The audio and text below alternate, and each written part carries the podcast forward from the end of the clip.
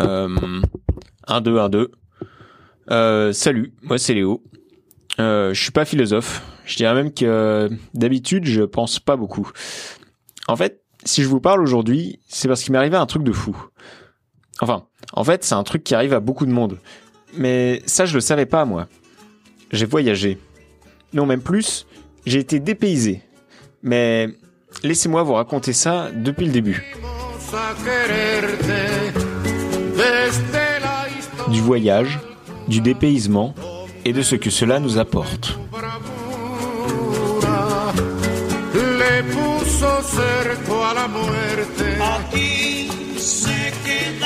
Alors, dépaysement.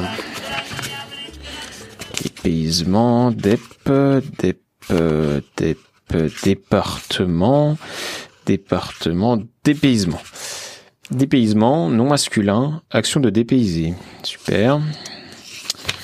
Alors, dépayser. Dépayser. Verbe transitif. Sens premier, faire rompre ses habitudes à quelqu'un en le mettant dans un pays, une région très différente de ceux où il habite par le décor, le climat, les habitudes. Sens second, troubler quelqu'un, le désorienter en le changeant de milieu et en le mettant dans une situation qui lui donne un sentiment d'étrangeté. Bon, alors, en fait, on voit que le dépaysement, c'est pas le voyage du tout. Le dépaysement, c'est pas que le déplacement géographique, c'est aussi toute la confrontation à la différence qui va avec. Une nouvelle culture, des nouveaux gens, une nouvelle façon de penser, etc. Finalement, le dépaysement, ça peut être provoqué aussi par, euh, disons, une reconversion professionnelle, un changement de milieu social, enfin, tous ces petits trucs qui peuvent nous sortir de notre train-train quotidien. En fait, la question que je me suis posée, c'est qu'est-ce que le dépaysement peut m'apprendre de moi? Mais d'abord, c'est qui moi? Enfin, je peux vous dire plein de banalités. Je m'appelle Léo, je suis blanc, j'ai 22 ans, je suis étudiant. Mais on va pas aller très loin avec ça. Alors c'est quoi, moi? À la fin du XIXe siècle, le médecin, philosophe et psychologue William James, le frère de l'écrivain Henry James, propose de distinguer notre moi physique, biologique, physiologique, matériel, le corps, d'un autre moi plus vaste, un moi qui dépasse de loin les frontières du corps. Dans ses principes de psychologie, écrit Sirius Tvet, William James développe une notion très large du moi, ou plutôt des moi. Cette notion débute avec le corps de la personne, puis se déplace vers l'extérieur pour inclure un moi plus étendu, un mien. Un mien qui englobe les vêtements de la personne, sa famille, sa maison, ses succès, ses échecs. La conception du moi que présente James est élastique. Notre moi se rétrécit ou se déploie en fonction de notre personnalité et d'instant en instant durant notre vie. Ah mais ouais, en fait, j'avais jamais réalisé, mais comme il le dit, moi, c'est plein de choses.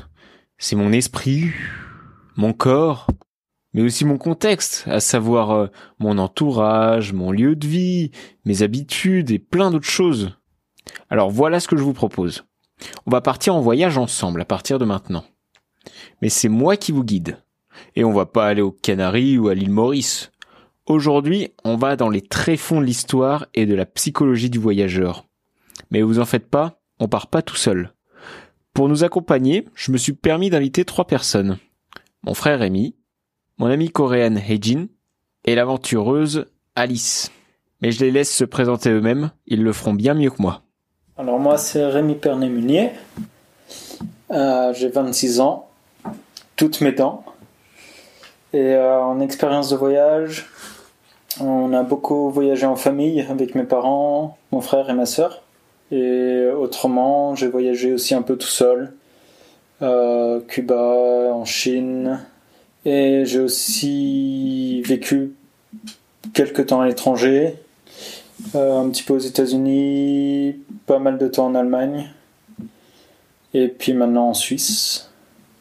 Depuis euh, trois ans, bientôt. Rémi a commencé jeune à voyager seul, en partant six mois aux États-Unis alors qu'il n'avait que 14 ans. Depuis, il a vécu au moins six mois dans quatre pays différents. Les États-Unis, l'Allemagne, l'Afrique du Sud et la Suisse. Il a beaucoup d'expérience dans le tourisme comme dans l'expatriation. Alors, je suis Hedin Maréchal, du coup, ou je suis Hedin Gou, mon, mon nom gentil. Et euh, j'ai 30 ans. En février, je vais avoir 31. Et puis voilà, je suis là. Euh, et puis en France, euh, 5 ans, à peu près 5 ans. Waouh, ça passe vite. Et puis moi, je me suis mariée avec un Français. Et euh, j'ai fait mes voyages, pas beaucoup, je dirais. J'ai fait euh, aux Philippines en Asie. Et après, j'ai fait, euh, je suis allée aux États-Unis pour mm, le projet à l'école à l'époque. Du coup, 12 semaines, une semaine à San Francisco, une semaine à LA.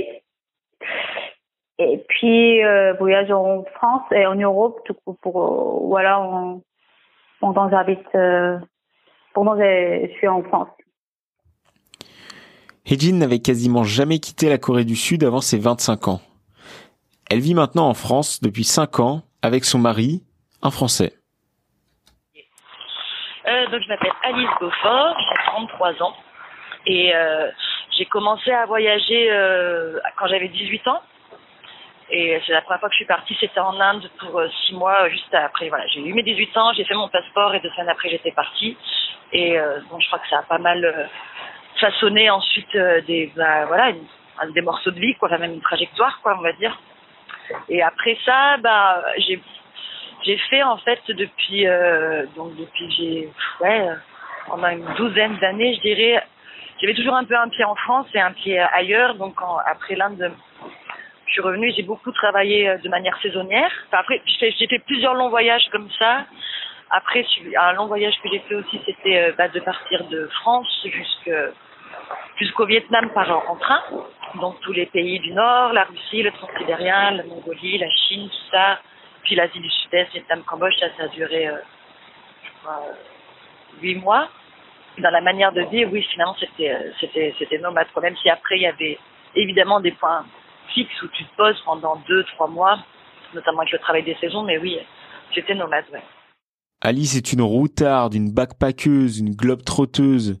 Elle a sillonné le monde pendant plus de 12 ans. Il va sans dire que son expérience nous sera précieuse dans ce voyage. Et en parlant de voyage, je crois qu'il est grand temps de commencer le nôtre.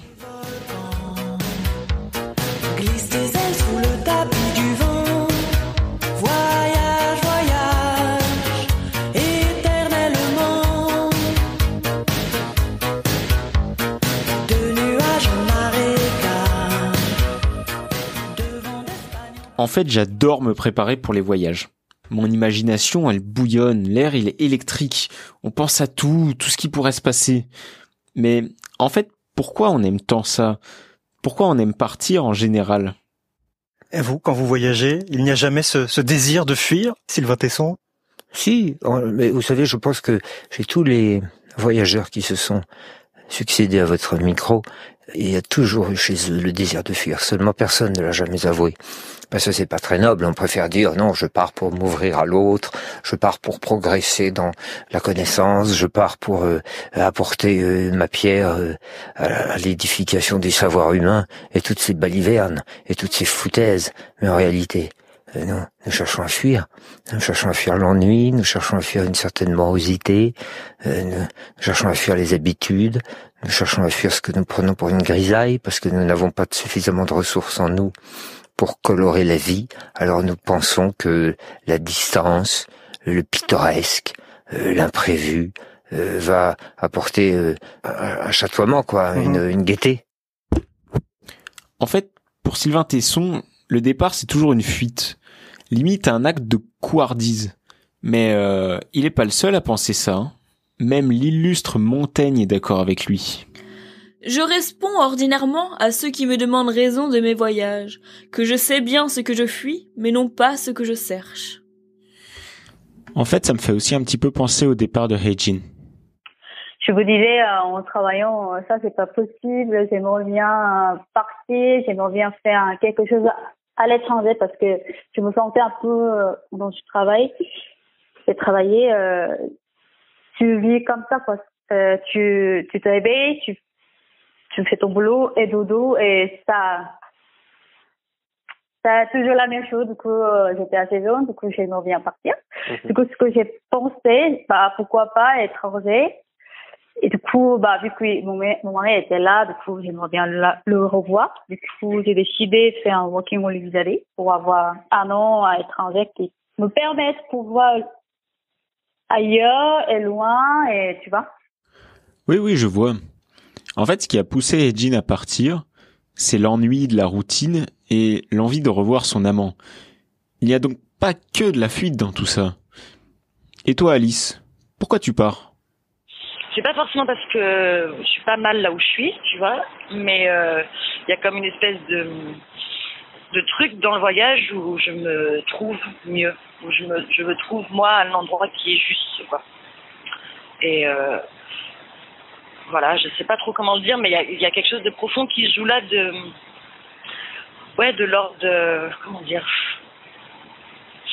bah, de se sentir en en fait, ce qu'il y a, c'est que dans le voyage, il y a un truc pour moi, je pense qu'on est beaucoup comme ça, où on, où on, je trouve que c'est plus facile de vivre le moment présent et moment après moment parce que tu as une ouverture qui fait que hop tu es prêt à aller là aller là tu es constamment en découverte en curiosité donc tu es toujours dans dans une forme d'émerveillement et de nouveauté même si après il y a plein de trucs négatifs aussi hein, mais du coup c'est une, une posture qui euh, qui moi m'appelle profondément et que j'ai et que quand je quand je suis en voyage, même s'il y a aussi des difficultés, l'endroit où je me trouve à l'intérieur, c'est un endroit qui est juste pour moi. Il y a pas mal de gens qui quand tu pars quand ils partent quand tu pars beaucoup en voyage comme moi j'ai fait, on m'a souvent envoyé le truc de ah tu es en train de fuir quelque chose alors que moi, je me suis souvent dit, qu'on m'a souvent envoyé ça, je me dis, mais qu'est-ce que j'ai à, fuir? Surtout que les retours étaient à chaque fois très difficiles. J'avais du mal à, me remettre dans le quotidien. Et en fait, euh, après plusieurs années, je me dis, mais non, en fait, je sais que je fuis rien. Au contraire, je suis en train de, à chaque fois que je pars, c'est pour mieux me retrouver, quoi. Donc c'est bien ça. Alice ne fuit pas. Elle part pour se retrouver, pour se sentir elle-même. En fait, en faisant des recherches sur le départ, on trouve beaucoup de choses. En fait, la question du départ renvoie toujours à la grande question, à quoi ça sert de voyager? Depuis l'Antiquité, des penseurs proposent des réponses à cette question. D'un côté, il y a Montaigne et ses humanistes, brandissant fièrement les grands voyages d'Ulysse et d'Anacharsis pour prouver l'importance du voyage pour rendre l'humain meilleur. Le jeune voyageur doit lutter contre les tempêtes périlleuses et discuter avec les plus grands penseurs de son temps, pour rentrer chez lui le corps endurci et l'esprit sage et ouvert. Ainsi, le chevalier Louis de Jaucourt écrivait, en 1751, dans la première édition de l'encyclopédie, sa définition humaniste du voyage, dont voici un extrait. Les grands hommes de l'Antiquité ont jugé qu'il n'y a voie de meilleure école de la vie que celle des voyages. École où l'on apprend la diversité de tant d'autres vies, où l'on trouve sans cesse quelques nouvelles leçons dans ce grand livre du monde et où le changement d'air avec l'exercice sont profitables au corps et à l'esprit. Chose égale, toute nation où règne la bonté du gouvernement et dont la noblesse et les gens aisés voyagent, a des grands avantages sur celle où cette branche de l'éducation n'a pas lieu. Les voyages étendent l'esprit, l'élèvent, l'enrichissent de connaissances et le guérissent des préjugés nationaux.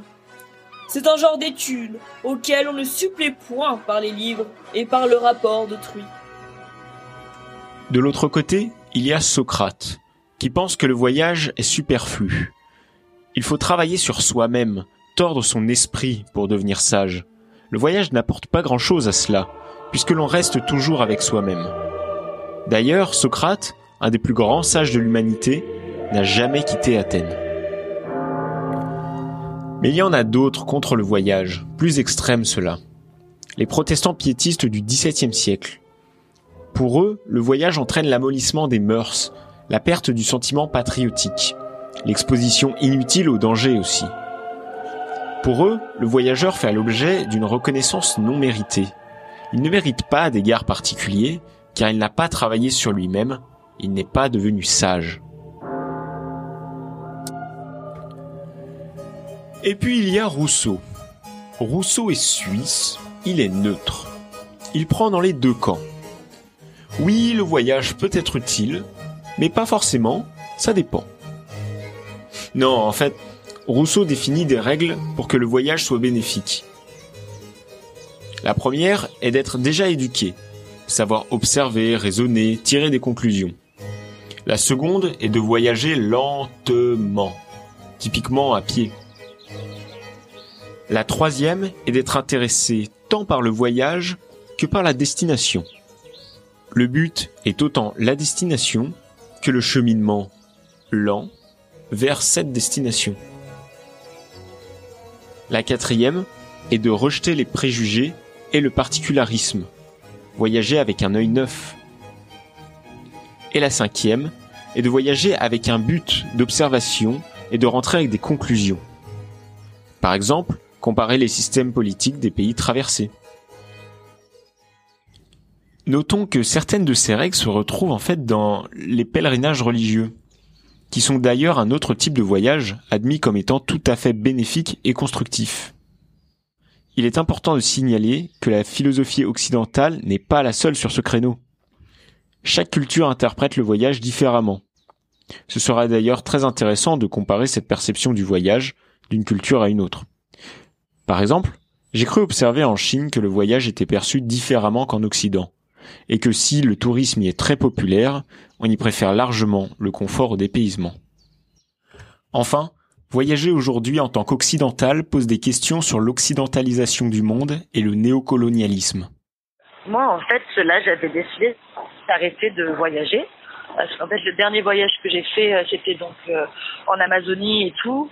Et, euh, et en fait, il y a un truc, c'est qu'au bout d'un moment, euh, bah, ça me gêne vachement la posture de, bah, de l'occidental qui arrive, qui a un peu de la thune, qui cherche à avoir de l'authenticité, qui du coup cherche à aller dans des plans intéressants. Mais en fait, là en Amazonie, c'est vraiment ce que j'ai vu, c'est que bah, si tu vas un peu trop près dans la culture de là-bas, en fait, ils sont déjà fait coloniser, le caoutchouc, le ci, le ça, les, tribus indigènes, elles ont été décimées, on leur a mis euh, les maladies et on les a tous convertis au smartphone et à la télé. C'est une catastrophe. Et nous, en fait, en tant que voyageurs et voyageuses, on, y participe en même. Alors, il y a ok le gros tourisme dégueulasse, et puis après même les gentils voyageurs nomades comme nous, bah en fait quelque part plus tu vas et, et plus ça dénature leur truc, plus ils ont envie d'avoir des smartphones et et en fait, au bout d'un moment, tu te dis merde, quoi, putain. Euh, bah, est-ce que j'ai vraiment envie de participer à ça?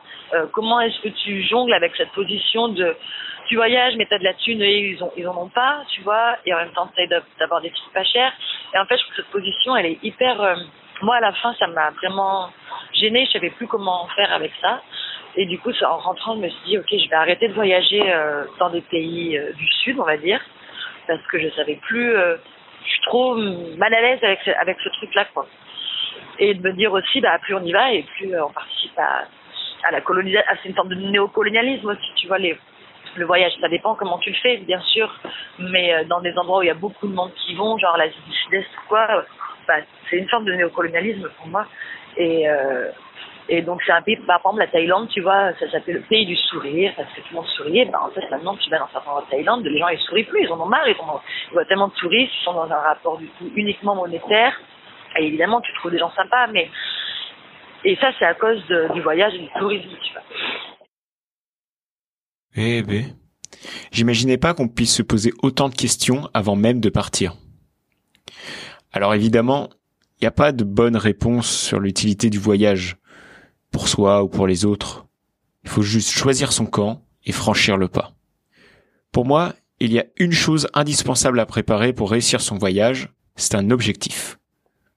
Ça peut être euh, atteindre le point le plus au nord de la Norvège, faire le tour de l'Écosse en stop, atteindre un village reculé à la frontière de la Corée du Nord. Juste un objectif. Pour Alice, il faut aussi pouvoir apporter quelque chose aux locaux et ne pas seulement recevoir de leur part. Que je conseillerais, mais ça c'est mes petits tips à moi on va dire, mais c'est de prendre, euh, je sais pas, même si tu sais pas en jouer, tu prends une flûte parce que c'est euh, petit, c'est léger, tu peux l'emmener, tu prends quoi dessiner, tu prends euh, un Polaroid, ça c'est vachement bien parce qu'un Polaroid en voyage, en fait, tu peux prendre en photo les gens et leur donner des photos. Et ça, en fait, c'est un truc où selon là où tu vas, il y a plein de gens qui n'ont pas de photos d'eux. Et moi, j'ai voyagé avec ça les dernières années. Et en fait, tu vois, en Mongolie, euh, euh, même au Maroc, là, il n'y a pas si longtemps, je l'avais. Bah voilà, j'ai pris des photos des gens qui étaient comme, des dingues, et puis après tu leur donnes, et c'était aussi un chouette moyen de rencontre. Euh, voilà, ça c'est plus sur des petits trucs à amener avec soi. Mais après, euh, je crois que c'est bien d'avoir en, en tête quelque chose que tu as envie de proposer là-bas. Pour vraiment plonger dans l'aventure et vivre des expériences inoubliables, il faut savoir provoquer la magie des rencontres. Les deux ingrédients principaux sont l'ouverture d'esprit et la curiosité. Et vous pouvez y ajouter toutes sortes d'épices, comme euh, voyager sans véhicule, proposer vos services aux locaux, demander de l'aide, ou même commencer votre voyage entièrement nu, comme euh, Nance et Moots dans Nu et culotté. C'est comme ça qu'on se retrouve à être invité à dormir chez des locaux, à jouer du basket avec des moines bouddhistes. En somme, ne vous limitez pas à faire un selfie devant le Taj Mahal. Vous valez bien mieux que ça. Bon allez, assez parlé, c'est enfin l'heure du grand départ. Et comme disait Sylvain Tesson, Partir. C'est simplement commencer.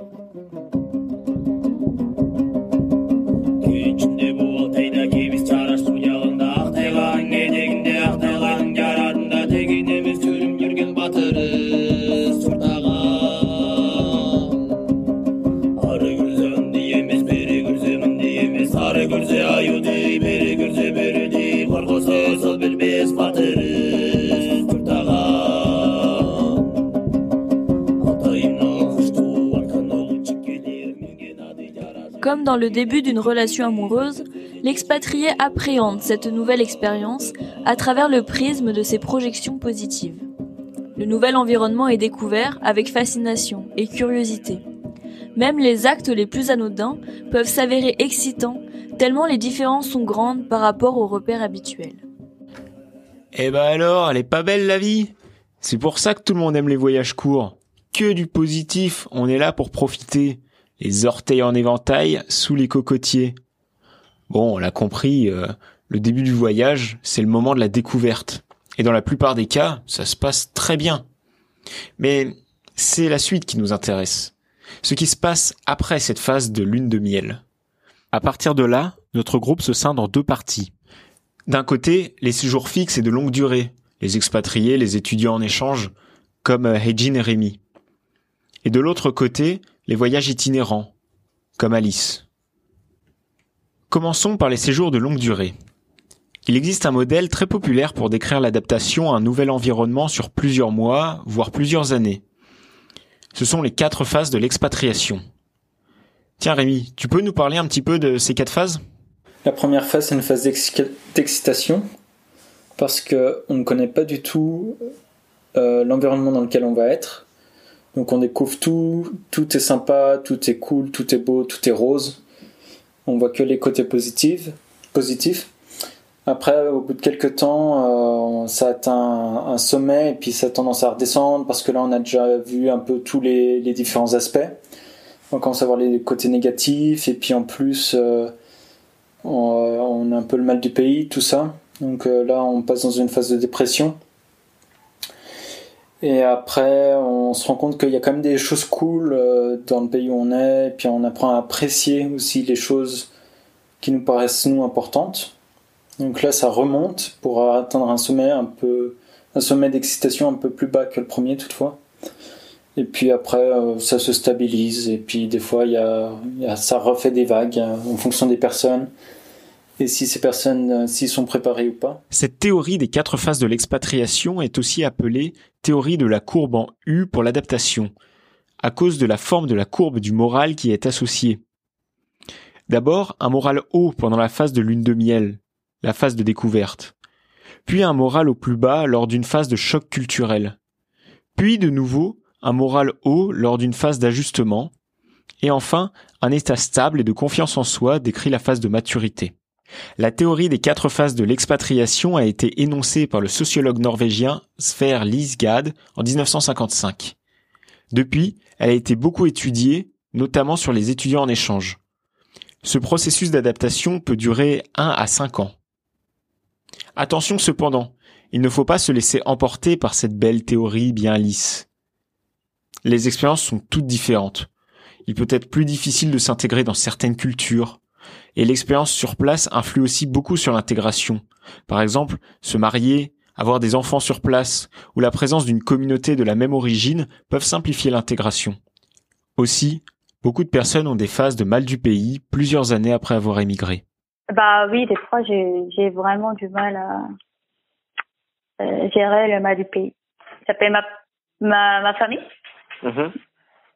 ou j'appelle mes amis coréens, euh, ou ils sont coréens, ou aussi, euh, bah sinon, tu regardes des vidéos euh, de drama. voilà, ça m'aide. Ça m'aide aussi. Et puis euh, aussi, sinon, je, je vois mes amis coréens ici. Mhm. On parle et puis ça m'aide. Et puis sinon, je pleurais devant mon mari. Et il me dit que, il me dit que, allez, rentre en Corée pour euh, repose-toi. Mais bon, avec Corona, c'est pas facile. Et de l'autre côté, il y a les voyageurs itinérants qui ne restent pas plus de quelques mois au même endroit, comme Alice. Alice le dit elle-même, elle ne se sent pas très concernée par le modèle des quatre phases. Enfin, si, mais tout ne colle pas. Là où l'expatrié se frotte au choc culturel, le vagabond s'expose à l'errance. Bah, moi, ça m'est arrivé souvent de me dire, bon, qu'est-ce que je fais là, en fait? Qu'est-ce que je suis en train de faire ici? C'est-à-dire, tout d'un coup, après, ben voilà, peut-être la lune de miel, de se dire, bon, bah, qu'est-ce que je suis venu faire ici, dans un pays si différent? Parce que ce qu'il y a, c'est que quand tu voyages, euh, quand t'es pas fixe à un endroit, bah là, peut-être que tu te mets à travailler, etc. Sinon, au bout d'un moment, tu es là, tu erres, tu glanes, tu vas manger là, puis tu vas rencontrer ci et ça. Et en fait, euh, au bout de plusieurs semaines ou mois, ça dépend des gens, bah, il y a un truc qui te fait, qui fait chier, mais il manque de sens, quoi.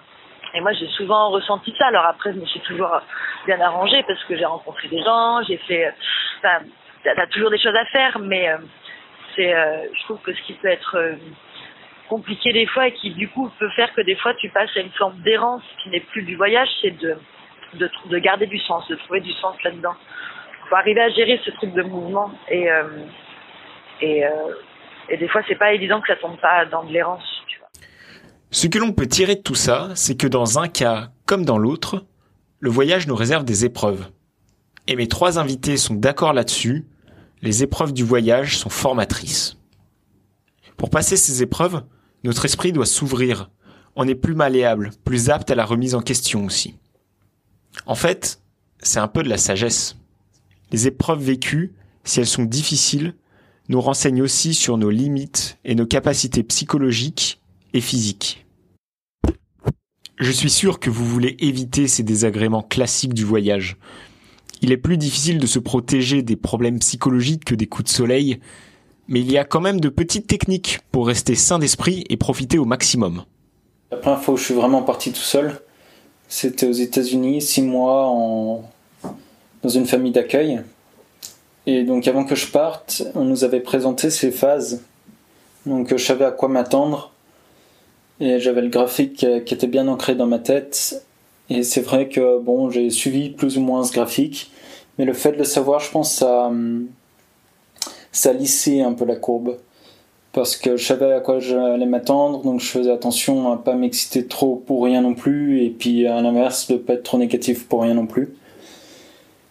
Et maintenant que j'ai connu quand même plein de situations différentes et que j'ai vécu dans plein d'endroits différents, au final, euh, j'ai plus du tout ce, ce, ressent- ce ressenti en fait. J'ai plus vraiment ces courbes. Alors, ouais, au début, il y a même une excitation. Mais j'ai toujours ces courbes dans le fond de la tête et euh, ça m'aide beaucoup à analyser la situation dans laquelle je suis. Voilà la première clé que Rémi nous donne. Connaître les problèmes auxquels on peut être exposé pour les anticiper, comme le choc culturel dans un contexte d'expatriation ou l'errance dans un contexte de voyage itinérant. La deuxième clé, c'est l'expérience. Comme dans beaucoup de domaines, c'est en voyageant qu'on devient voyageur. Enfin, il existe une multitude d'autres conseils pour bien vivre son voyage. Vous pouvez par exemple écrire un journal, discuter avec d'autres voyageurs ou trouver un job. L'important est de rester occupé. Mais ce qu'il faut garder à l'esprit, c'est que comme toujours au cours de notre vie, nous changeons au cours du voyage. Et c'est au retour qu'on peut le ressentir. Allez, il est grand temps de rentrer maintenant.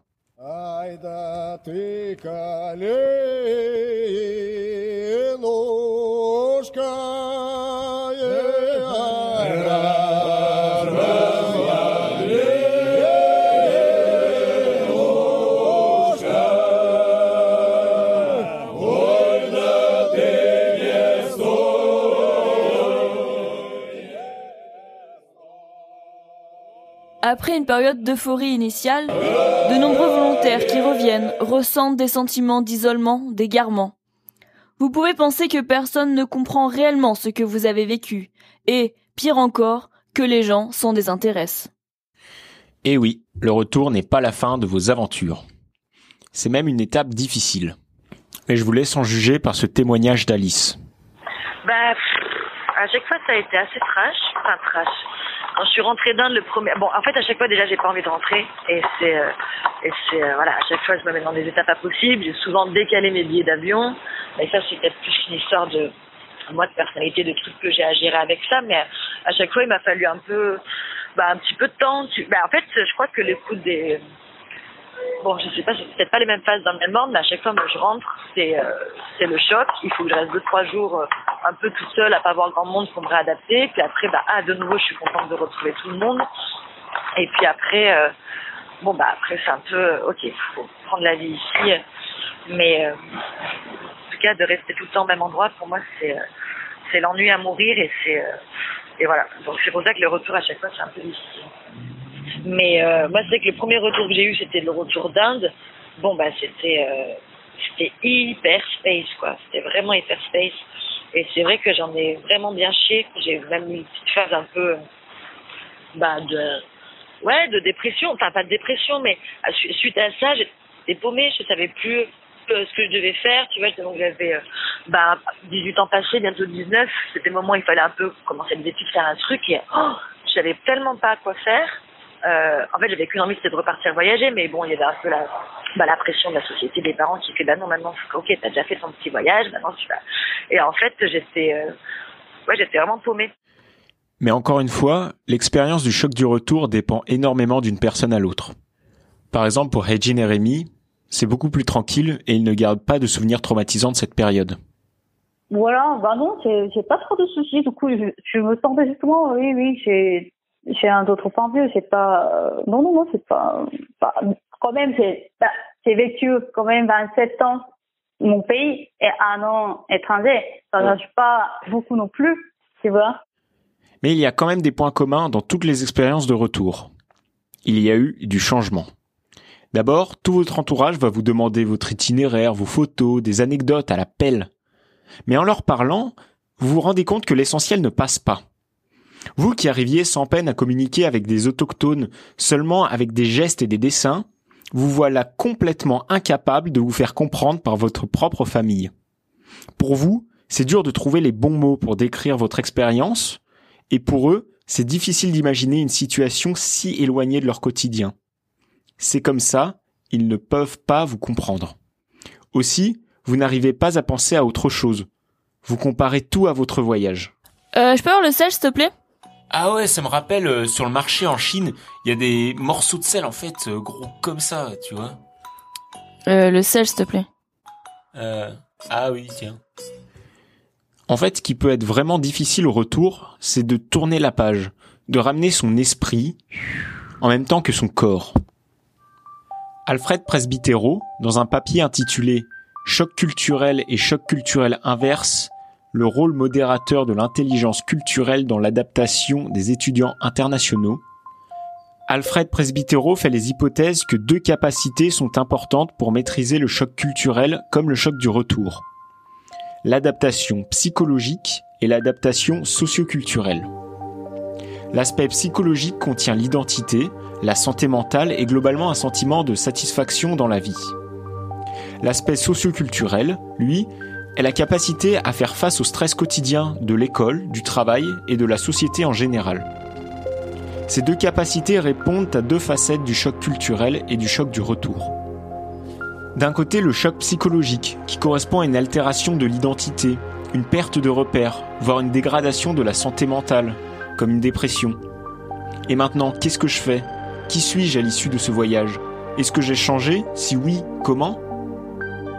D'un autre côté, il y a le choc socioculturel, qui correspond à un décalage par rapport à son entourage, à la société et à ce qu'elle attend de nous. À quoi bon continuer les études? À quoi bon faire des efforts pour m'intégrer dans cette société qui m'ennuie? Pourquoi les gens ne me comprennent pas?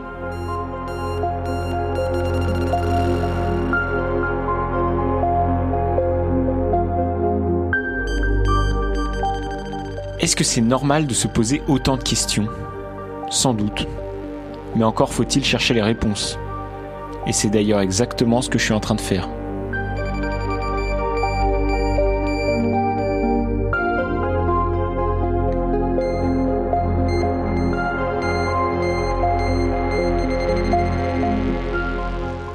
Bon, j'espère que je vous ai pas fait peur avec tout ça. Il faut pas s'en faire, il existe une multitude de conseils pour bien vivre son retour. Laissez-moi vous en donner une petite sélection que j'ai glanée au cours de mes recherches. Premièrement, avoir conscience que le choc du retour est possible et que c'est normal. Deuxièmement, accepter que vous avez changé. Les interactions et les sensations peuvent être différentes. Vous pouvez voir ça comme un nouveau départ. Troisièmement, parlez avec des gens qui ont vécu la même expérience. Vous n'êtes pas seul. Quatrièmement, renouez avec le monde. Tenez-vous au courant des nouveautés en interrogeant vos proches ou en lisant la presse. Enfin, réappropriez-vous votre région d'origine en la redécouvrant comme si vous étiez un touriste. Bien sûr, cette liste n'est pas exhaustive, et vous pourrez vous-même trouver vos propres techniques pour vous approprier votre retour. D'ailleurs, je me permets d'ajouter deux conseils tout à fait personnels que j'ai mis en œuvre avec succès. Premièrement, accueillez les touristes. Couchsurfing, visite, étudiants en échange, les moyens ne manquent pas. Et deuxièmement, c'est très intéressant d'entretenir une relation lente avec les rencontres de voyage. Typiquement une relation épistolaire. Ou alors euh, des messages, mais rares, épars. Le retour est une alchimie capricieuse entre notre esprit, notre corps, mais aussi notre contexte, à savoir notre entourage, notre lieu de vie et nos habitudes. Mais attendez, ça vous rappelle rien ça? En fait, rentrer, c'est redéfinir son moi, c'est se redéfinir soi-même. C'est retrouver sa place dans le monde et y refaire son nid douillet. Mais dans le processus du voyage, on aura appris que le moi n'est pas si évident et figé qu'il en avait l'air avant le départ.